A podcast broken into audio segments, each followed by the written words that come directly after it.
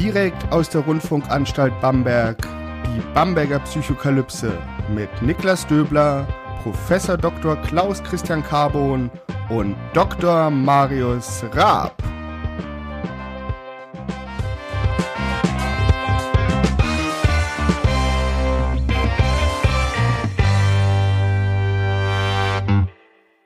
Herzlich willkommen hier zu einer weiteren Folge der Bamberger Psychokalypse. Mein Name ist Niklas Döbler. Ich bin Psychologe und wissenschaftlicher Mitarbeiter am Lehrstuhl für Allgemeine Psychologie und Methodenlehre der Otto Friedrich Universität Bamberg. Und wie immer mache ich diesen Podcast nicht alleine.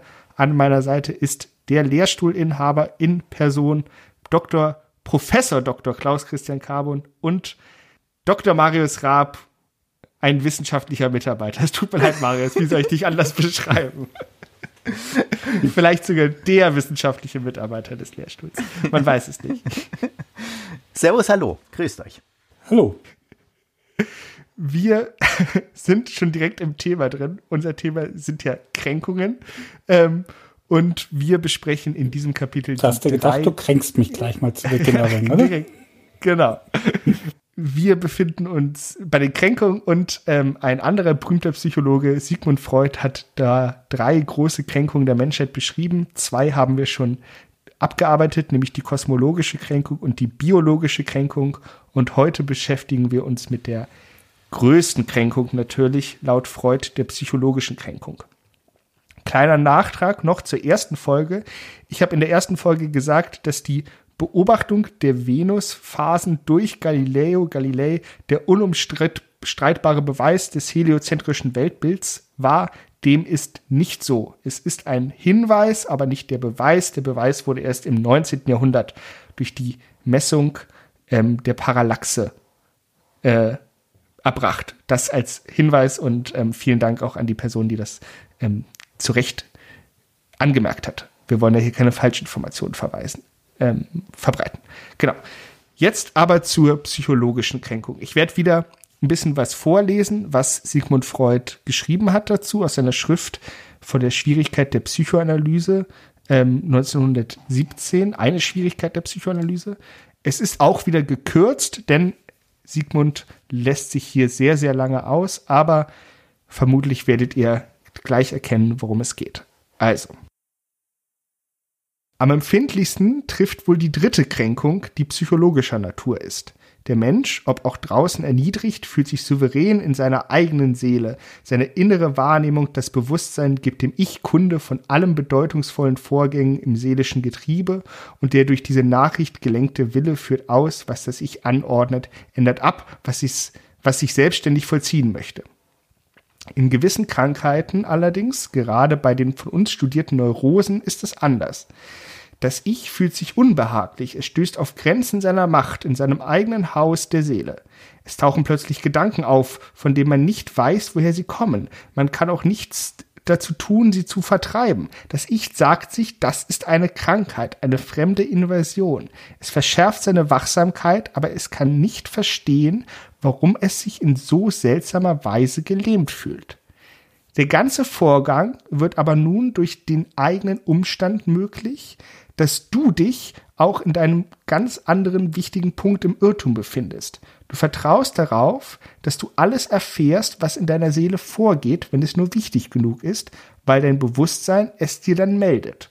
Und wenn du von etwas in deiner Seele keine Nachricht bekommen hast, nimmst du zuversichtlich an, es sei dir, es sei nicht in ihr enthalten. Ja, du gehst so weit, dass du seelisch für identisch hältst mit bewusst. Das heißt, dir bekannt trotz der augenscheinlichen Beweise, dass in deinem Seelenleben beständig viel mehr vor sich gehen muss, als deinem Bewusstsein bekannt werden kann. Das Seelische in dir fällt nicht mehr mit dem Bewussten zusammen. In allen Fällen aber sind diese Nachrichten deines Bewusstseins unvollständig und häufig unzuverlässig. Auch trifft es sich oft genug, dass du von den Geschehnissen erst Kunde bekommst, wenn sie bereits vollzogen sind und du nichts mehr an ihnen ändern kannst. Du benimmst dich wie ein absoluter Herrscher, der es sich an den Informationen seiner obersten Hofämter genügen lässt und nicht zum Volk herabsteigt, um dessen Stimme zu hören. Geh in dich, in deine Tiefen und lerne dich erst kennen, dann wirst du verstehen, warum du krank werden musst und vielleicht vermeiden, krank zu werden. So wollte die Psychoanalyse das Ich belehren, aber die beiden Aufklärungen, dass das Triebleben und der Sexualität dass das Triebleben der Sexualität in uns nicht voll zu bändigen ist und dass die seelischen Vorgänge an sich unbewusst sind und nur durch eine unvollständige und unzuverlässige Wahrnehmung dem Ich zugänglich und ihm unterworfen werden, kommt der Behauptung gleich, dass das Ich nicht Herr in seinem eigenen Haus wäre. Sie stellen miteinander die dritte Kränkung der Eigenliebe dar, die ich die psychologische nennen möchte. Kein Wunder daher, dass das Ich der Psychoanalyse nicht seine Gunst zuwendet und ihr hartnäckig den Glauben verweigert. Also, was hören wir hier? Freud sagt im Grunde genommen, es gibt das Unbewusste und das wollen wir nicht hören. Das ist eine Bedrohung für uns. Es bedroht uns in unserem, in unserem Selbstverständnis als, ja, bewusstes Wesen, so kann man es ja sagen tatsächlich. Und das äußert sich eben durch die Neurosen. Und anstatt den Grund für Neurosen in externen Einflüssen zu suchen, müssen wir in uns selbst schauen, um zu verstehen, warum wir krank werden. Marius, was hat dich mehr gekränkt? Meine Begrüßung oder dieses augenöffnende lange Zitat von Sigmund Freud?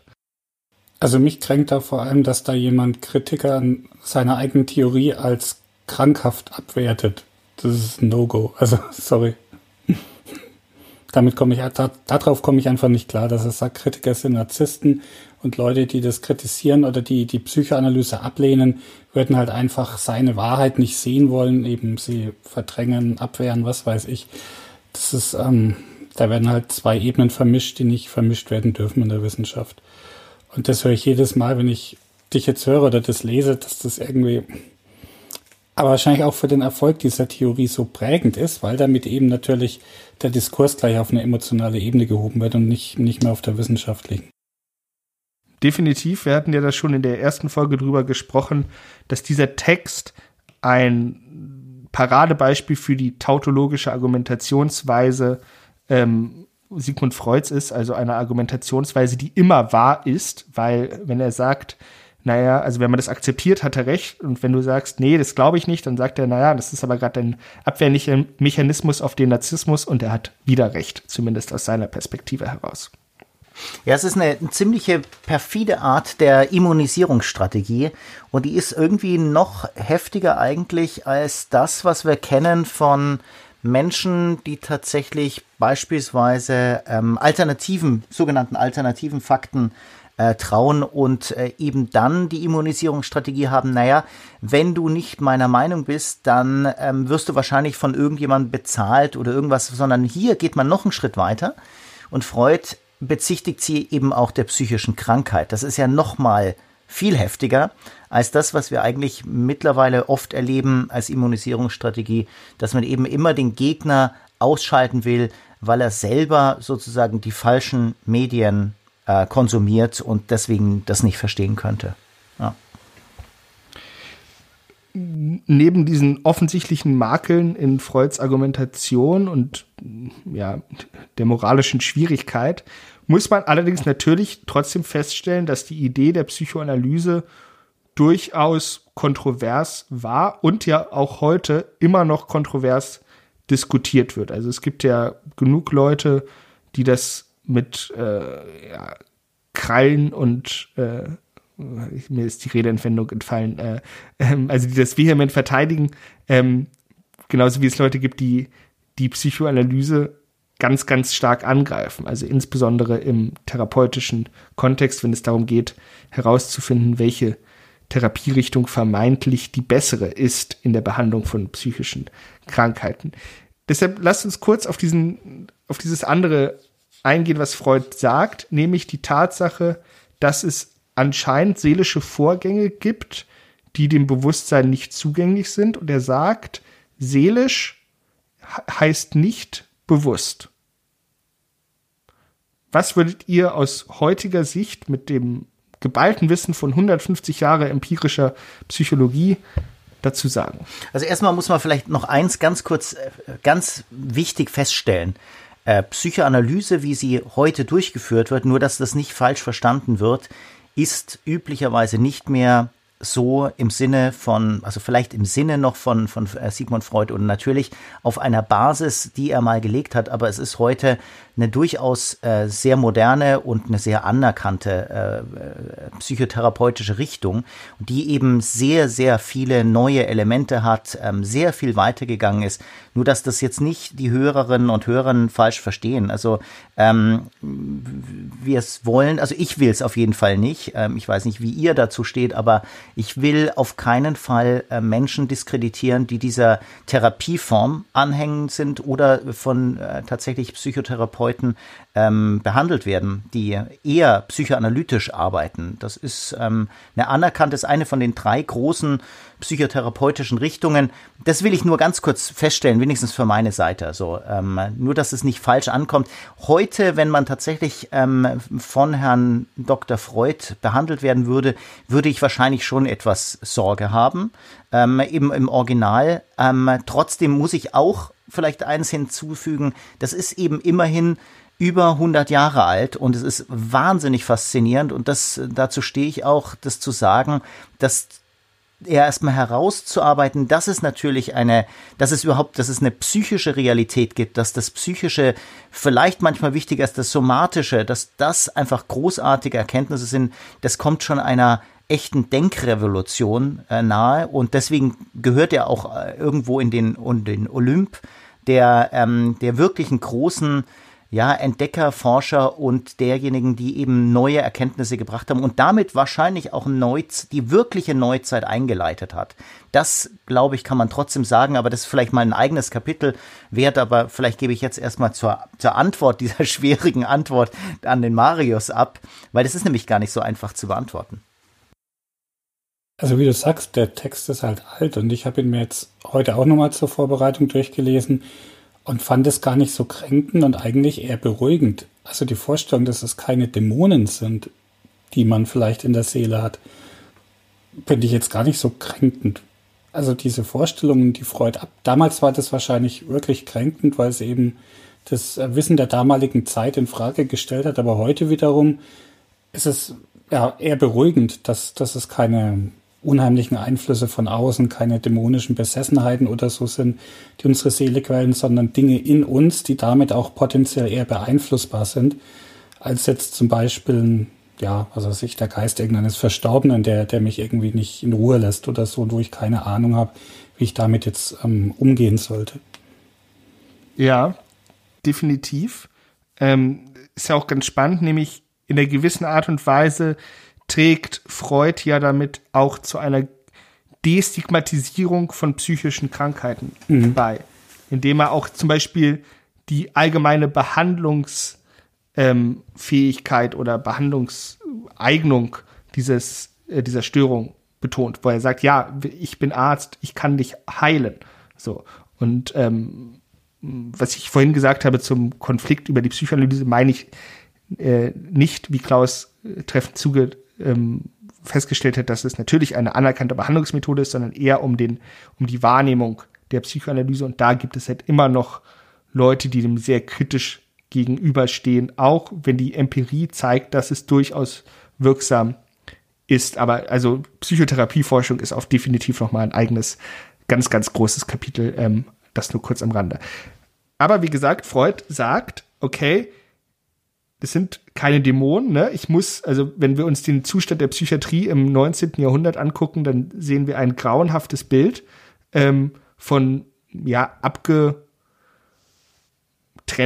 Gebäuden, wo die Menschen einfach zusammengepfercht wurden. Und Freud sagt jetzt, nein, ich kann Menschen, die psychisch krank sind, heilen. So.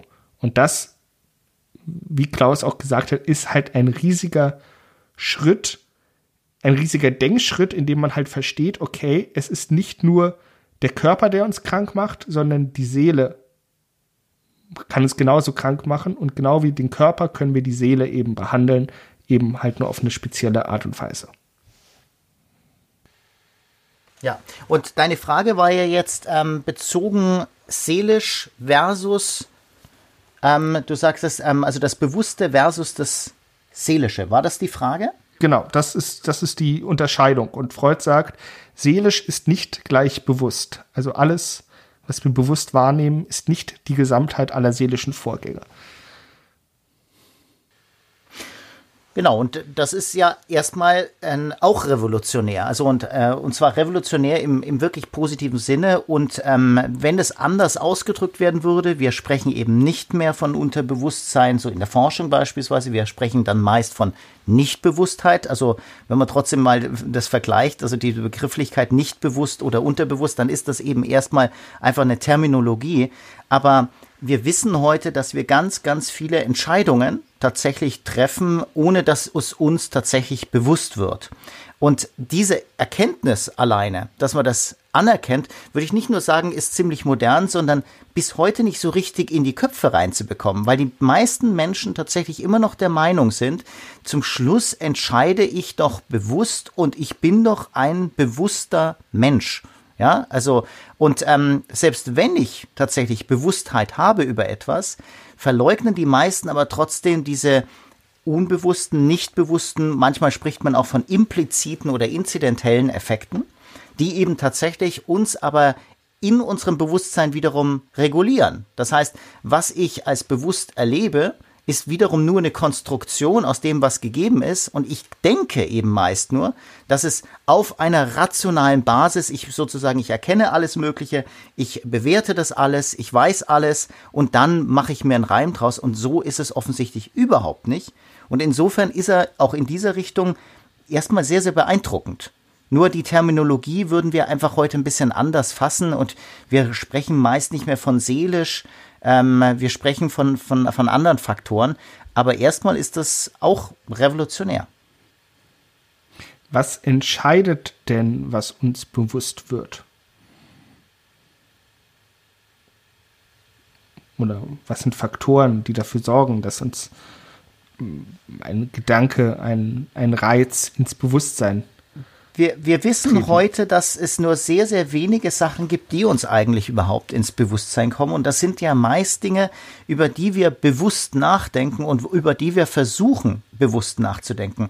Die meisten Entscheidungen, die wir treffen am Tag, ähm, also sowas wie, wann wir loslaufen über eine Straße oder wie wir jetzt genau ähm, unsere nächsten Schritte ähm, vollziehen, ähm, wie wir äh, genau unseren Körper steuern, ähm, wann wir welchen Happen nehmen, das ist natürlich ähm, nicht bewusst, sondern ich kann es teilweise bewusst machen. Ich kann sozusagen darüber nachdenken. Und wir wissen auch eines, sobald wir Dinge bewusst machen, die eigentlich normalerweise automatisch laufen und nicht bewusst sind, äh, vers, ähm, kommen wir eigentlich in diese riesige Problematik, dass wir sie nicht mehr ausführen können.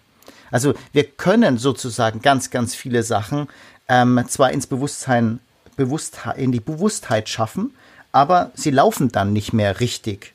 Und ähm, das, ist, das ist auch eine spannende Erkenntnis. Und insofern, ähm, ich finde das deswegen irre, weil das den meisten Menschen bis heute wirklich nicht so richtig bewusst ist. Wiederum, ja.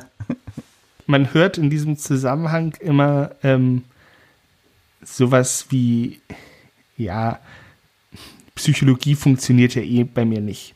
Oder ich glaube nicht daran, was du mir gesagt hast. So, das ist natürlich besonders problematisch, wenn man, ähm, wie wir alle drei im Bereich der Allgemeinpsychologie unterwegs ist, die ja einen Nomen est Omen Allgemeinheitsanspruch hat.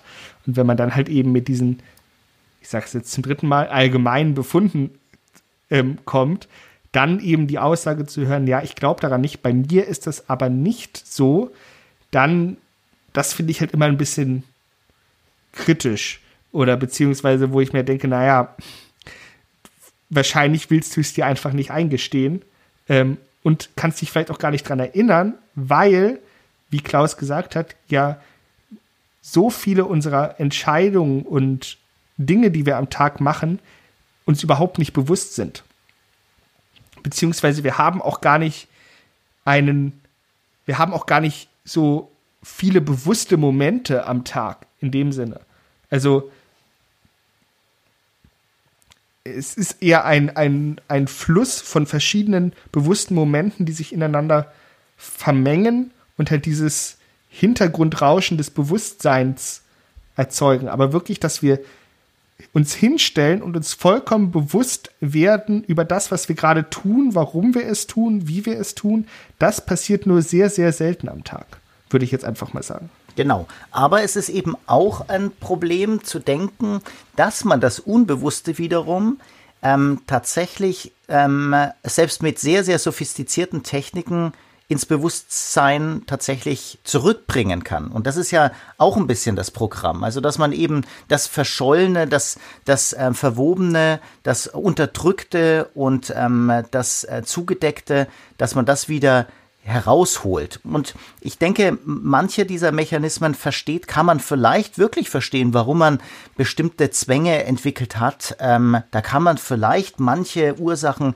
finden, aber üblicherweise ist das nicht so einfach möglich. Und wir sehen auch heute an vielen therapeutischen Ein Ansätzen, dass es tatsächlich relativ ähm, einfach funktioniert, bestimmte psychische Probleme anzugehen, indem man beispielsweise ähm, einfach Routinen einübt. Also, dass es eben gar nicht unbedingt immer nur geht, ähm, etwas ins Bewusstsein zu, äh, zu, äh, zurückzubringen, weil das vielleicht auch ein Mehr ist. Also, ähm, weil wir eben zum Schluss nie so eine richtige Konstruktion des Ganzen der Ursächlichkeit zum Beispiel hinbekommen können. Das ist eben auch ein Mehr.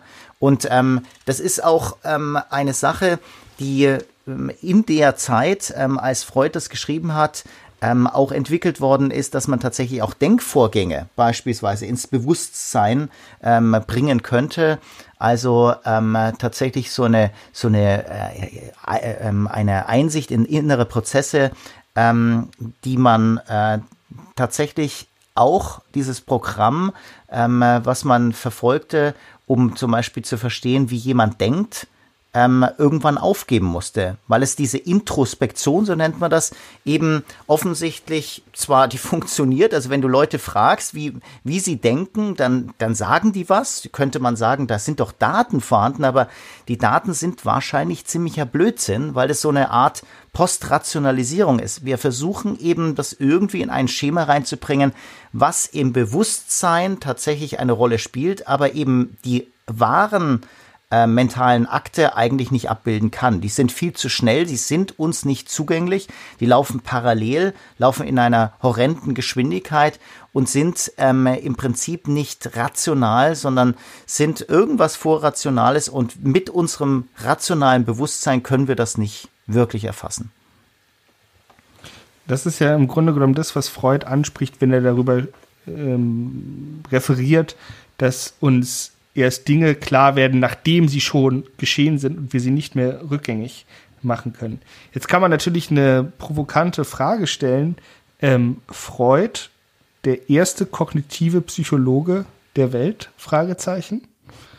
Also mit dem ersten muss man ja immer aufpassen oder der ersten, weil man natürlich niemals denjenigen oder diejenige finden wird, ähm, die das wirklich äh, als erstes gedacht hat. Aber ganz klar ist schon eines, ähm, dass es durchaus kognitive ähm, Aspekte hat und vor allem auch emotionale, affektive äh, äh Elemente. Das ist vielleicht fast noch spannender. Also ähm, in der Zeit ist durchaus schon üblich gewesen, dass man von Denkakten gesprochen hat ähm, in der Psychologie, dass man aber tatsächlich das auch sehr, sehr stark mit Affekten zum Beispiel reinbringt. Ähm, das ist schon was sehr, sehr beeindruckendes, muss man auch sagen. Ähm, das ist ja bis eigentlich in die 70er, 80er, vielleicht sogar 90er Jahre des 20. Jahrhunderts immer als so ein kleiner Schmuddelkram abgetan worden, als würde der Mensch eigentlich, wenn überhaupt, dann nur aus Kognitionen bestehen und Bewusstheit, ähm, aber diese anderen Prozesse sind eben schmutzig oder äh, kontaminiert und sind deswegen auch nicht so interessant für die Forschung. Und das, das hat er auf jeden Fall aufgegriffen, auch natürlich in einer Zeit, ich meine, man muss sich das wirklich mal vorstellen, das ist ähm, 1917 in einer Zeit, ähm, also ich meine, die Gedanken entstammen einer noch früheren Zeit, also den Nuller, den Zehnerjahren, ähm, wo es zwar nicht super ultra prüde war, aber wo man trotzdem über Sexualität natürlich noch ganz anders gedacht hat und dass er zum Beispiel auch Sexualität als so eine unglaublich wichtige Sache äh, bringt und natürlich auch das wissen viele auch meines Erachtens sehr stark überhöht, die Bedeutung von Sexualität und zum Schluss auf Sexualität sehr, sehr vieles oder fast alles zurückführt. Das ist dann die andere Sache. Vielleicht ist da das Pendel auch ein bisschen zu weit ausgeschlagen, aber dass man das überhaupt erstmal adressiert, das ist schon atemberaubend, ehrlich gesagt.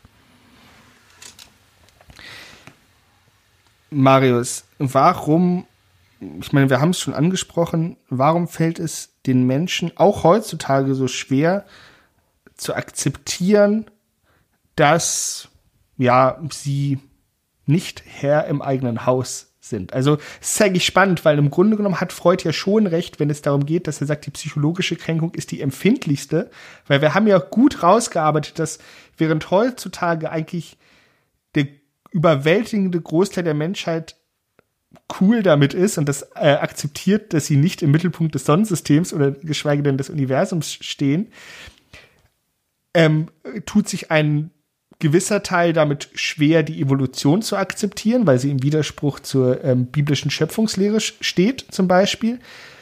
Aber äh, wenn ich jetzt einfach mal intuitiv raten würde, würde ich sagen, am meisten Leute, äh, am meisten Antipathie haben die Leute gegen die Idee, dass sie, wie Freud es sagt, ausdrückt, nicht Herr im eigenen Haus sind. Mehrere Sachen. Also zum einen ist es natürlich sehr schwer, sich Dinge vorzustellen, die sich dadurch definieren, dass man sie sich nicht vorstellen kann. Also eben alles, was nicht in unser Bewusstsein dringt, ist ja eben damit auch schwer in seinen ähm, Ursachen oder in seiner überhaupt Gestalt abzuschätzen. Ähm, zum anderen vielleicht auch, weil es einfach in gewissen Maßstab auch nicht stimmt. Also ähm, das ist vielleicht für das Alltagshandeln oft ganz richtig, aber für längere geplante Entscheidungen, zum Beispiel wenn du überlegst, was soll ich studieren, soll ich einen Job annehmen, Partnerwahl oder so, vielleicht auch Wochen oder Monate der Überlegung ins Land gehen, das kann ich nicht mehr damit begründen, dass ich ähm, halt das rationalisiere, was mir vorher unbewusst eingefallen ist, sondern es ist eine Kaskade von ganz vielen bewussten und unbewussten Prozessen natürlich auch, aber halt dann auch eben was ganz anderes als das, wovon ihr jetzt gesprochen habt, dass ich halt mir im Nachhinein ähm, zurechtreime, warum ich mir jetzt dieses Paar Schuhe gekauft habe. Also so Impulsentscheidungen sind eben eine andere Kategorie als wirklich diese langen, auch ähm, mit von den Konsequenzen recht weitreichenden Entscheidungen, die auch zum Leben gehören. Und da greift dieses nicht Herr im eigenen Haus ähm, meiner Meinung nach zu kurz. Aber ist das dann nicht vielleicht so eine Art Erinnerungseffekt, beziehungsweise so, sogar vielleicht sogar eine Verfügbarkeitsheuristik? Weil wenn ich jetzt die Menschen frage, na ja, was sind denn die, die großen Entscheidungen oder was sind Entscheidungen in deinem Leben? So, dann wird sowas kommen wie, ich habe mich entschieden, meine Frau zu heiraten, meinen Mann zu heiraten, das und das zu studieren, auf die Schule zu gehen, ähm, Kinder zu bekommen, etc. Im wenn man jetzt allerdings sämtliche Entscheidungen, äh, die ein Mensch im Leben trifft, ähm, dagegen hält, dann ist es, dann ist der Prozentsatz natürlich verschwindend gering, dieser großen, lang geplanten Entscheidung, weil es fängt ja damit an, was frühstücke ich morgens, welches Messer nehme ich aus dem Kasten, was weiß ich. Das sind ja alles Entscheidungen in einer gewissen Art und Weise. Ähm, und ich stimme dir natürlich zu, wenn du sagst, naja, in diesen großen Entscheidungen kann man jetzt nicht einfach nur alles aufs Unbewusste schieben. Ähm, aber dass diese großen Entscheidungen erinnern die Menschen halt. Und deshalb sagen sie, na, nee, nee, nee, warum, warum denn das? Ich war doch, ich habe mich doch ganz bewusst dafür entschieden, in Bamberg zu studieren. So, das, da kann ja das Unbewusste gar keine Rolle spielen. Aber es wird eben vergessen, dass es davor und danach und dazwischen währenddessen ganz, ganz viele andere kleine Entscheidungen gab, die eben nicht bewusst getroffen wurden. Aber das ist ja nochmal was ganz anderes, an was sich die Leute wiederum erinnern. Ich meine jetzt eben die Wochen und Monate, die zur tatsächlichen Entscheidung geführt haben, waren jetzt eben kein rein unbewusster, spontaner Akt, sondern eben eine Kombination aus bewussten und auch unbewussten, aber langdauernden und reflektierten Abwägungen. Dass ich vielleicht zehn Jahre später das verkläre, rechtfertige, was ist ja dann nochmal das wäre eher das, was wir im Bereich auch Gedächtnis besprochen haben, dass mhm. es da eben auch natürlich nochmal zu massiven Verzerrungen kommt und dann vielleicht ganz andere Dinge angeführt werden als die, die damals wirklich maßgeblich waren. Ich wage das trotzdem zu bezweifeln, Marius, ähm, was du gerade gesagt hast. Also nehmen wir mal den Erinnerungseffekt wirklich mal raus. Also wir gehen jetzt nicht von einer Retrospektion aus. Ähm, in zehn Jahren wirst du gefragt, warum hast du, was weiß ich, den Job in Bamberg zum Beispiel angenommen oder warum hast du dich hier beworben, ähm, am Lehrstuhl für allgemeine Psychologie und Methodenlehre ähm, anzufangen. Das war, wann war das? 2010 oder wann war das ungefähr? Mhm. Ungefähr, ja. Genau. Und ähm, jetzt ist es so, ähm, du, was weiß ich, kriegst, ähm, du, du, liest ein Angebot ähm, und du bewirbst dich irgendwann und du sagst, okay, ich kann es dir genau sagen, weil die folgenden Ideen waren in meinem Kopf. Wir haben vorhin festgestellt, wir haben offensichtlich sehr, sehr viele Tendenzen in uns ähm, oder Prozesse, die wir, auf, denen, auf die wir überhaupt nicht zugreifen können. Das haben wir festgehalten und ich glaube, das ist ziemlich leges Arte. Das ist im Prinzip relativ unbezweifelt. Jetzt sagst du, naja, aber für langfristige Entscheidungen, da bin ich schon sehr, sehr viel bewusster, wenn ich dich richtig verstanden habe. Mhm. Da kann ich wirklich planvoll, kann ich agieren. Und planvoll bedeutet natürlich sehr, sehr viel Bewusstsein. Also, dass da sehr viel Bewusstheit dabei ist, das wage ich nicht zu ähm, bezweifeln. Ähm, aber dieser lange Akt, eine lange Entscheidung ist für mich geprägt von sehr, sehr vielen kleinen Teilprozessen. Und ich würde sogar im Gegenteil sagen, dass die noch mehr davon geprägt sind, dass du zum Schluss den Anteil der nicht bewussten Prozesse stark unterschätzt. Mindestens stark unterschätzt und dass du zum Schluss eigentlich trotzdem dir in der Situation, jetzt nicht lange Zeit im Nachhinein, sondern wirklich in der Situation dir massiv was vormachen wirst, warum du eigentlich eine Entscheidung triffst. Da bin ich mir ziemlich sicher. Also selbst so eine spontane Sache oder sogar ein ganz, ganz planvoller Akt, wo, sie, wo du wirklich sagst, okay, schau mal, ich habe hier die ganzen Punkte zusammengezählt und zum Schluss waren bessere Argumente ähm, du hast damals, äh, hast du, hast du zum Beispiel auch in, in Ulm gearbeitet, glaube ich, mal kurz davor. Und ähm, jetzt bist du ähm, sozusagen nach Bamberg umgezogen. Und jetzt kannst du sagen, okay, in Bamberg liegt mir näher und das sind meine Verwandten, die Uni ist attraktiver, da habe ich auch studiert und so weiter. Vielleicht ist auch der, der, der Mensch, der, der mich da angesprochen hat, ist, ist interessant oder was weiß ich. Aber ich wage zu bezweifeln, dass du nur annähernd einen Zugriff tatsächlich hast auf die kleinen Trajektorien, die dich zum Schluss eigentlich zu diesen Entscheidungen hingeführt haben, weil eben jede einzelne dieser Entscheidungen auch eine Konstruktion ist. Also davon gehe ich auf jeden Fall aus. Aber vielleicht unterscheiden wir uns da ja äh, grundsätzlich in unserer, in unserer Ansicht. Ähm, also ich würde es eben so sehen, dass diese vielen kleinen Entscheidungen oder Trajektorien dann eben noch nicht das Ergebnis bestimmen, mhm. sondern die Ergebnisse vielleicht auch dieser unbewussten Prozesse dann aber trotzdem in den nächsten bewussten Reflexionsvorgang wiederum mit einfließen. Also dass es eben eine lange Kaskade, ein langes Wechselspiel von bewussten und unbewussten Prozessen ist, so dass man, ich will es mal ein bisschen anders formulieren, manchmal kauft man sich irgendeinen Quatsch und fragt sich danach, warum habe ich das getan. Ja. Aber wenn ich eben so eine langfristige Entscheidung treffe, würden die meisten Menschen, zumindest wenn es gut läuft, danach sagen, diese Entscheidung habe ich getroffen. Und damit bin ich eben vom Gefühl, Herr im eigenen Haus, auch wenn unbewusste Anteile dabei waren, habe ich subjektiv das Gefühl, okay, dass ich als ganzer Mensch mhm. mit all meinen ne, Stärken, Schwächen, Ansichten diese Entscheidung gefällt habe. Dass vieles davon vielleicht nicht im Bewusstsein aktiv war, ist nochmal was anderes, aber dieses Herr im eigenen Haus Verlust, würde ich bei diesen Entscheidungen eben zumindest in dieser sprachlichen Metapher, wie Freud sie benutzt, nicht sehen, weil auch vom subjektiven Erleben, das eben darüber definieren wir uns auch. Wir definieren uns nicht darüber, welche Zahnpasta wir vornehmen, aber vielleicht welchen ja. Menschen wir heiraten, welchen Beruf wir ergreifen. Und damit sind wir schon Herr auch unseres Schicksals, auch wenn Teile davon auch wiederum nur eine Illusion sind, aber in seiner Gesamtheit würde ich hier doch von einem ja, Herr im Haus sein ausgehen bei dieser Art von Entscheidungen?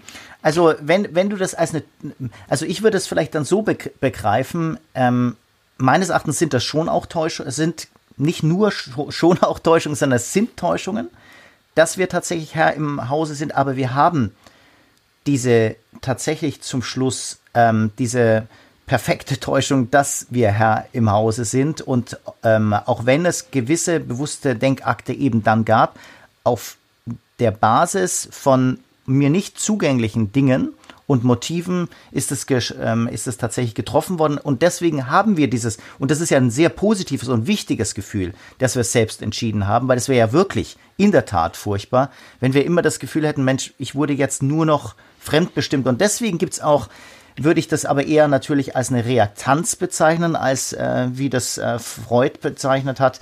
Ich würde sagen, ich habe natürlich als Mensch eine ähm, natürliche Reaktanz zu behaupten, äh, dass es nicht einfach mich selbst bestimmt hat, sondern ich habe zum Schluss entschieden und nur ich.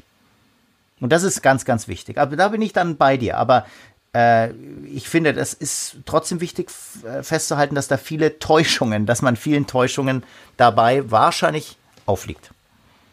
Ich finde auch, ähm, man kann aus dem subjektiven Gefühl, Herr im eigenen Haus oder Dame im eigenen Haus zu sein, ähm, nicht ableiten, dass es halt tatsächlich auch so ist.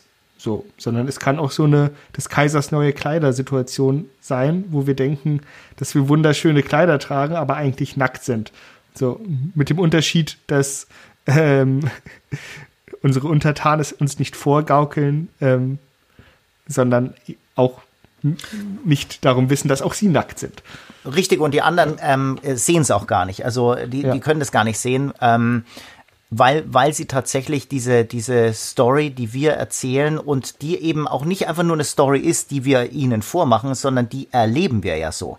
Das ist ja das Entscheidende. Ich glaube, das ist vielleicht noch eine wichtige ähm, Additionale, dass wir wirklich nicht sagen, ähm, wir sind uns, wir sind der Meinung, sondern wir fühlen das so. Wir erleben es so, dass wir das selber entschieden haben.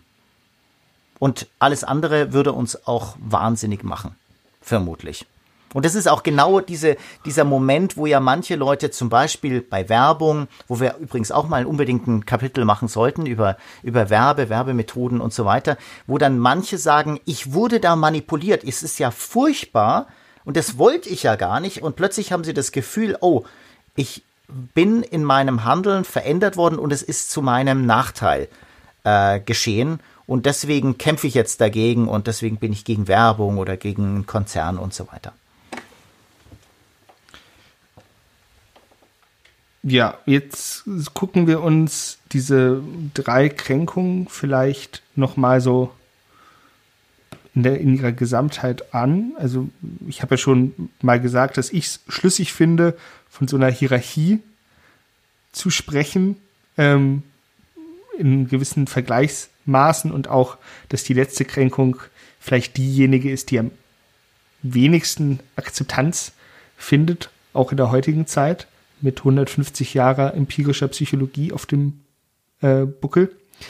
Wie bewertet ihr diese Schrift von Freud abschließend, ohne auf diese ganzen argumentativen, ja, fast schon polemischen, propagandistischen Elemente einzugehen. Ich würde vor allem feststellen, dass es für mich keine Kränkungen sind. Das ist für, für mich ist das ein anderes Phänomen, was hier ähm, vorherrscht. Also ich würde zum Beispiel sagen, dass es durchaus Widerstände gibt, sowas anzuerkennen. Das, ich glaube, das kann man schon feststellen.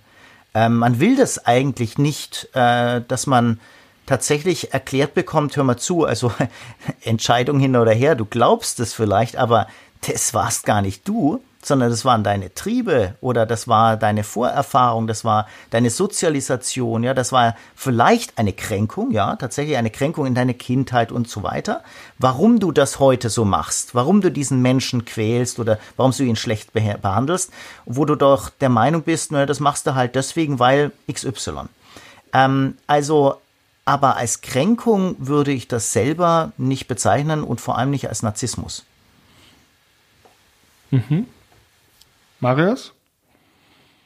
Ja, und eben, wie wir gesagt hatten, es ist ein Stück Zeitgeschichte. Es, wir können uns nicht mehr vorstellen, wie das war, am Beginn des 20. Jahrhunderts Teil der Oberschicht in Wien zu sein. Und für jemanden dieser Schicht mag das kränken gewesen sein, diese Vorstellung. Für uns heute, also es ist meiner Meinung nach eher ein Stück Literatur als jetzt ein Stück Wissenschaft und es ist vor allem Blick in eine andere Zeit, ein anderes hierarchisches System. Und man hat schon noch eine Ahnung davon, dass es eben auch unsere heutige Psychologie damals alles maßgeblich beeinflusst hat. Da kommen wir ja letztlich her. Aber es ist eben auch schon ja, über 100 Jahre her und damit haben sich auch viele Dinge verändert, sage ich mal vorsichtig, auch in der Bewertung dieser Aussagen. Ich finde das einen ganz wichtigen Hinweis, den du gegeben hast, auch mit, der, mit dieser Oberschicht, mit dieser auch intellektuellen Oberschicht.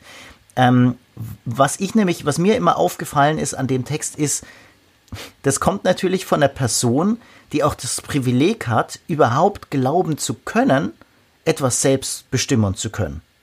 Ja, eben, ich meine, man muss das ja, man muss das auch mal in, in eine Relation setzen. Also noch ein paar Jahre davor, oder ein paar Jahrzehnte davor, ähm, war es völlig undenkbar, dass ein einfacher Arbeiter, ein einfacher Bauer oder am besten ein Knecht, ein Bauer ist ja was, was Wohlhabendes gewesen, er hat ja einen eigenen Hof gehabt, aber wirklich ein Knecht oder eine Magd, die hat wahrscheinlich nicht die Idee gehabt, dass sie irgendwas groß selbst bestimmen kann, sondern der wurde eben, äh, wenn sie gehungert hat, dann musste sie hungern. Also, und die konnte nicht reflektieren oder sowas. Die konnte auch nicht reflektieren, dass man vielleicht jetzt doch eine andere Schule besucht oder vielleicht doch ähm, BWL statt VWL studiert. Nein, das war alles nicht. Da gab es kaum äh, einen Entscheidungsspielraum. Natürlich gab es einen Entscheidungsspielraum, wie viel du deinen Kindern gibst, ähm, ob es vielleicht ein, ein äh, Lieblingskind gibt, aber zum Schluss war es doch zu wenig zum Essen. Ja? Und ähm, diese ganzen Entscheidungen wurden auch viel abgenommen. Also äh, eine sehr, sehr unfreie Welt. Wenn wir noch weiter zurückgehen, gibt es dann auch noch so Leibeigenschaften. Es gibt in anderen Ländern Sklaven. Äh, es gibt alles Mögliche. Aber es gibt vor allem Abhängigkeiten, wahnsinnige Abhängigkeiten. Und der Entscheidungsspielraum, die Freiheitsgrade des eigenen Lebens waren, das würde ich einfach wagen zu behaupten, äh, minimal eigentlich in vielerlei Hinsicht. Natürlich konntest du manche Sachen vielleicht anders machen. Du konntest vielleicht ein, ein Liedchen pfeifen, frei, aber so richtige Entscheidungen, den Ort zu wechseln und so weiter, das, das ging halt nicht. Das wurde alles für dich entschieden. Und hier sehen wir plötzlich eine, eine unglaublich entwickelte Person Oberschicht aus einer wahnsinnig faszinierenden Kultur, nämlich dieser Wiener Geisteskultur, wo man plötzlich solche Sachen auch denken konnte. Das ist eben ein sehr moderner Mensch auch in dieser Hinsicht. Und deswegen kommen da auf einmal auch Themen rein, die davor überhaupt keine Rolle gespielt haben. Und das ist auch sehr bemerkenswert. Aber, genau, aber was, was da auch ganz wichtig ist, die Betonung der Sexualität. Auch das ist ein Phänomen der Oberschicht, dass das irgendwie ein Tabu Tabu gewesen sein soll. Oder Richtig. also 95 Prozent der Menschen damals war überall nur Sex. Also da gab es diese Tanzhallen, ähm, Prostituierte noch und nöcher. Sexualität war für das normale Volk überhaupt nichts Verdrängtes, Repressives, Richtig, ganz ja. im Gegenteil. Gerade im viktorianischen Zeitalter, ähm, also sind die ganzen Ausschweifungen ja sehr gut dokumentiert, nur halt eben nicht in der Oberschicht, die sich davon ja auch bewusst abgrenzen wollen. Das heißt auch dieser Gedanke, dass Sexualität etwas Unterdrücktes sei, trifft halt für die Klientel von Freud zu, aber für die allermeisten Menschen damals war das überhaupt kein Thema. Ist auch an, anhand der Anzahl der Kinder ähm, pro, ähm, pro Familie oder pro Frau tatsächlich gut nachweisbar. Ja. Jetzt ist aber die Frage, was Klaus gesagt hat, ist ganz wichtig. Wir erleben ja im 19. Jahrhundert, Mitte des 19. Jahrhunderts, eine vielleicht allgemeine Emanzipationsbewegung. Und zwar auf sozialer Ebene. Wir, wir ähm, sehen das Auftreten einer, eines emanzipiert, emanzipierten Proletariats durch die Ideen von Karl Marx. Wir sehen Nationalbewegungen und ähm, Anfang des 20. Jahrhunderts auch nochmal eine zunehmende Demokratisierung Europas. Ein Vorgang, der ja schon mehrere hundert Jahre auf verschiedenen Teilen der Welt stattgefunden hat. Jetzt kommt aber dieser Wiener Arzt dahin und ähm, sagt, naja, ihr seid aber gar nicht frei. Also ihr könnt euch von der Herrschaft der Bourgeoisie befreien. Ich habe leider nicht die tiefen äh, Marx-Kenntnisse, ich habe das Kapital nicht gelesen. Ähm, aber ich nehme das einfach mal mit. Also ihr könnt euch aus der, aus der Herrschaft der Bourgeoisie, also von mir, befreien, aber letztendlich komplett frei seid ihr nicht. Jetzt ist die Frage, war Freud ein Konterrevolutionär? Auch extrem überspitzt gefragt, aber kann man ja mal drüber nachdenken, oder? Weil oder ist diese Idee der Psychoanalyse, wie Marius es eigentlich am Anfang gesagt hat, und auch die Idee, dass man nicht ähm, eine nicht besonders ist, nicht eigentlich total befreiend, weil damit einem auch totale Verantwortung abgenommen wird. So, okay, ich muss nicht Gottes Werk tun in dem Sinne. So, ich muss nicht diesem ständigen Ideal meines Schöpfers, der mich nach seinem Ebenbild geschaffen hat, hinterher hecheln. Ich kann auch mal durchschnaufen. Also Freud als Konterrevolutionär oder als Befreier durch Unfreiheit.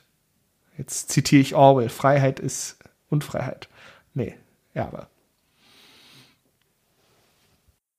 Ich, ich kann das tatsächlich nicht so in, also du, du meinst wahrscheinlich eher das Manifest des Kommunismus und nicht das Kapital. Das Kapital ist ja tatsächlich, hat einen anderen Anspruch eigentlich ähm, als Schrift, aber ja.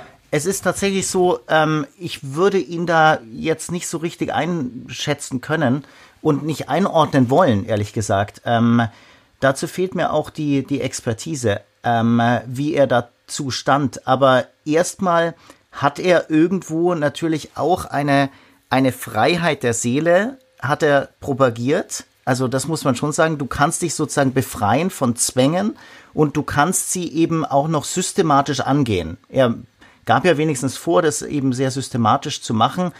Und damit hat er schon zu einer, einer Freiheitsbildung äh, beigetragen. Und wenn man das auch überlegt, was ihr auch vorhin gesagt habt, was sehr, sehr wichtig ist, dass man bis dato psychische Krankheiten einfach nur weggesperrt hat. Also man hat Menschen mit psychischen Krankheiten einfach als Verrückte angesehen, völlig unspezifisch ähm, und hat sie eben nicht wirklich, oder man hat sie behandelt in einer wirklich fieschen Weise, aber nicht in einer subtilen Weise, die ähm, einem Menschen vielleicht eher äh, gerecht wird und wo man wirklich Sachen aufarbeitet.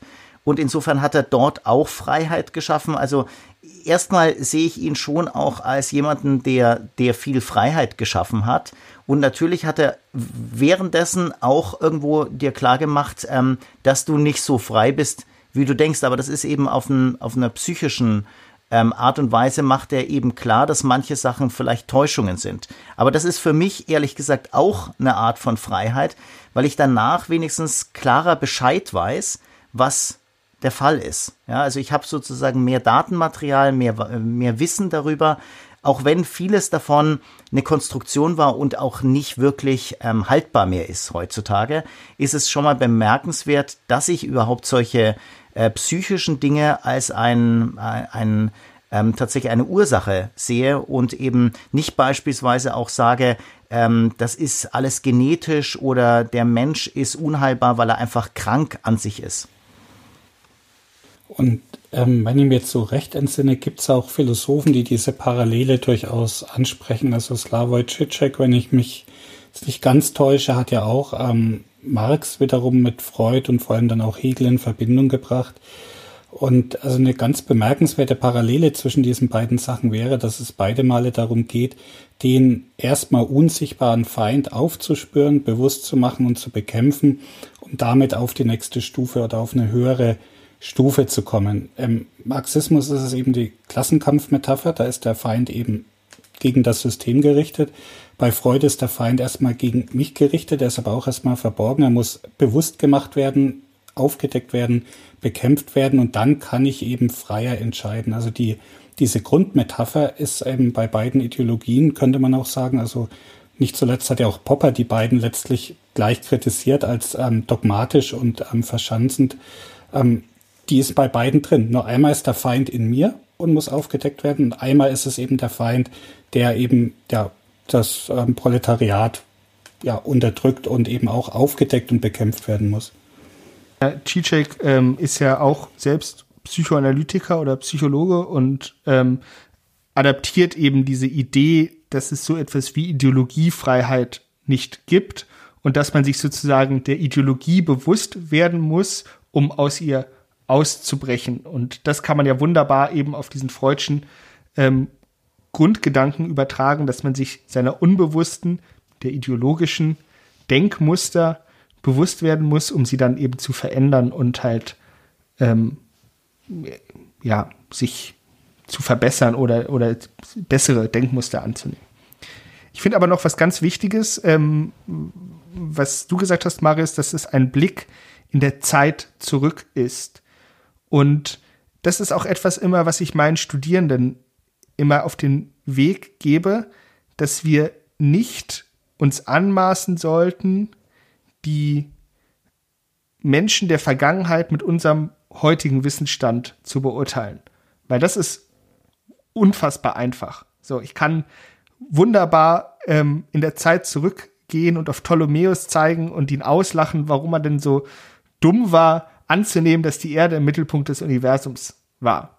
So, dass Ptolemäus abseits dessen ähm, ein genialer Mathematiker war, fällt dabei unter den Tisch. So, und Wissenschaft ist ja ein kumulativer und iterativer Prozess. Das heißt, es baut aufeinander auf. Und wie schon richtig gesagt wurde heute, wir sind heute hier und nehmen auch diesen Podcast auf, weil es Sigmund Freud gab. So, das heißt nicht, dass man sagt, dass es Sigmund Freud, dass Sigmund Freud in allem Recht hatte, mitnichten. Aber auch die Tatsache, dass sich Menschen an ihm gerieben haben, dass sie versucht haben, ihn zu widerlegen und dann das versucht haben, dass Leute versucht haben, die Widerlegung zu widerlegen etc., führt ja zu einem Erkenntnisgewinn und zu der Möglichkeit, dass sich neue Theorien entwickeln können, dass sich neue Strömungen entwickeln können und dass neues Gewissen geschafft werden kann, geschaffen werden kann. Also deshalb ist es mir immer auch ganz wichtig, immer zu betonen, ja, diese Dinge waren falsch in vielen Punkten oder entsprechen nicht mehr dem heutigen Wissensstand, aber sie waren trotzdem wichtig. Und sie sind immer noch wichtig, um auch zu verstehen, wie Wissenschaft funktioniert und aber auch um zu verstehen, dass Menschen seit dem Anbeginn ihrer Existenz nach diesem, dieses Warum irgendwie versuchen zu klären. Und natürlich können sie dabei auf komische Gedanken kommen und falsche Modelle und Theorien annehmen, aber die Tatsache, dass sie sich nach dem Warum fragen, finde ich persönlich eine der faszinierendsten Eigenschaften dieser Spezies, der wir alle angehören. Ja, da gehe ich äh, sehr d'accord. Allerdings würde ich es nicht als kumulativen Prozess bezeichnen. Das, da muss man vielleicht ein bisschen aufpassen, weil das suggeriert, dass es alles immer mehr akkumuliert, akkumuliert und immer besser und äh, sozusagen stringenter wird. Aber es gibt eben dann irgendwann auch Brüche und das hast du ja eigentlich beschrieben, aber das ist eben kein kumulativer Prozess, sondern es gibt dann irgendwann ähm, Widersacher, es gibt parallele Strömungen, es gibt äh, Dinge, die sterben aus, Theorien beispielsweise, aber es gibt auch Wissen, was ausstirbt, es sind Daten, die aussterben und ab und zu gibt es eben dann Revolutionen, also wissenschaftliche Revolutionen, ähm, Umstürze und tatsächlich ähm, bröckeln plötzlich ähm, Theorien und es kommen neue. Das darf man eben auch nicht vergessen, ja. aber natürlich in einer, äh, vielleicht einer, ähm, eine Beschäftigung natürlich mit den anderen äh, Theorien. Und ähm, man muss trotzdem auch kritisch bleiben. Also wenn wir jetzt nochmal die Psychoanalyse nehmen, ist es jetzt nicht nur eine Theorie wie zum Beispiel, die uns irgendwie die Warnung, die den Lauf der Sterne vorhersagen will, sondern die auch den Anspruch hat, mit kranken Menschen zu interagieren. Und gerade bei der Psychoanalyse, ich denke da an Alice Miller, die ja da eine sehr prominente Kritikerin dann auch war, zu Recht, weil sie eben gemerkt hat, das Frauenbild von Freud hat sich viel, viel länger in der Psychoanalyse gehalten, als es jetzt in der Gesellschaft ähm, auf diesem Stand war. Das heißt, die waren da einfach Jahrzehnte hinterher, wollten nicht ab von diesem völlig antiquierten auch Rollenverständnis. Und da muss man dann schon kritisch sagen, das ist eben nicht nur was, was 1917 war, das ist was, was auch vielleicht heute teilweise noch so ist, dass in diesen Theorien einfach ein Menschen- und Frauenbild drin steckt inhärent, was nur unzureichend reflektiert wurde und was dann eben in der Therapie natürlich, wenn ähm, kranken Menschen geholfen werden soll, auch ganz massiv Schaden anrichten kann, wenn das nicht reflektiert wird. Vollkommen richtig. Ähm, und wenn ich darüber spreche, dass es ein kumulativer Prozess ist, dann meine ich diese abstrakte Größe des gesamten wissenschaftlichen Fortschritts. Es ist absolut klar, dass es ähm, manche Disziplinen und Theorien gibt, die sozusagen einfach eine Bruchlandung irgendwann hinlegen, zu Recht, ähm, weil sie zum Beispiel einfach, ein, was Marius jetzt angesprochen hat, ähm, einfach ein komisches Menschenbild zum Beispiel in einer noch extremeren Art und Weise ähm, verfolgen, als es die Psychoanalyse tut, beziehungsweise die, bevor sich das ja geupdatet hat in dem Sinne. Aber ähm, grundsätzlich kann man eben damit sagen, Wissenschaft wie, funktioniert eben auch so gut oder wir haben unseren Wissen, Wissensstand von heute eben aufgrund der Fehler und auch der Erfolge von all den klugen Männern und Frauen vor uns, die eben auch äh, Bahnbrechendes auf diesem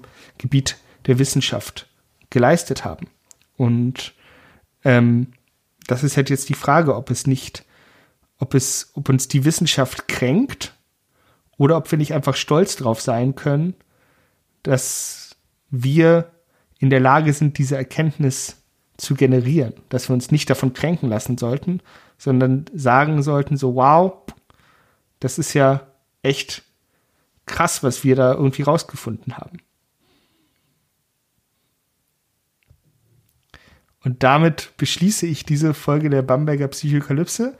Ich beschließe aber allerdings noch nicht das Kapitel. Nächste Woche werden wir uns mit einer Hypothese auseinandersetzen, die das Selbstverständnis der Menschheit in einer Art und Weise kränken könnte oder erschüttern könnte, was die drei bisher besprochenen ähm, ja, Kränkungen nicht mal zusammen schaffen würden. Seid gespannt.